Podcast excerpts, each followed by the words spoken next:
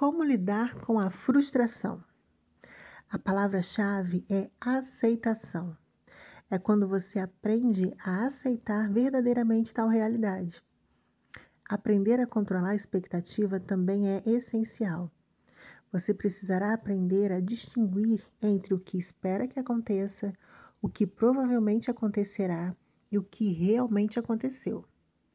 Quando você entender esse conceito, estará a um passo mais perto de ser capaz de lidar com a frustração e de uma maneira mais saudável e muito mais leve.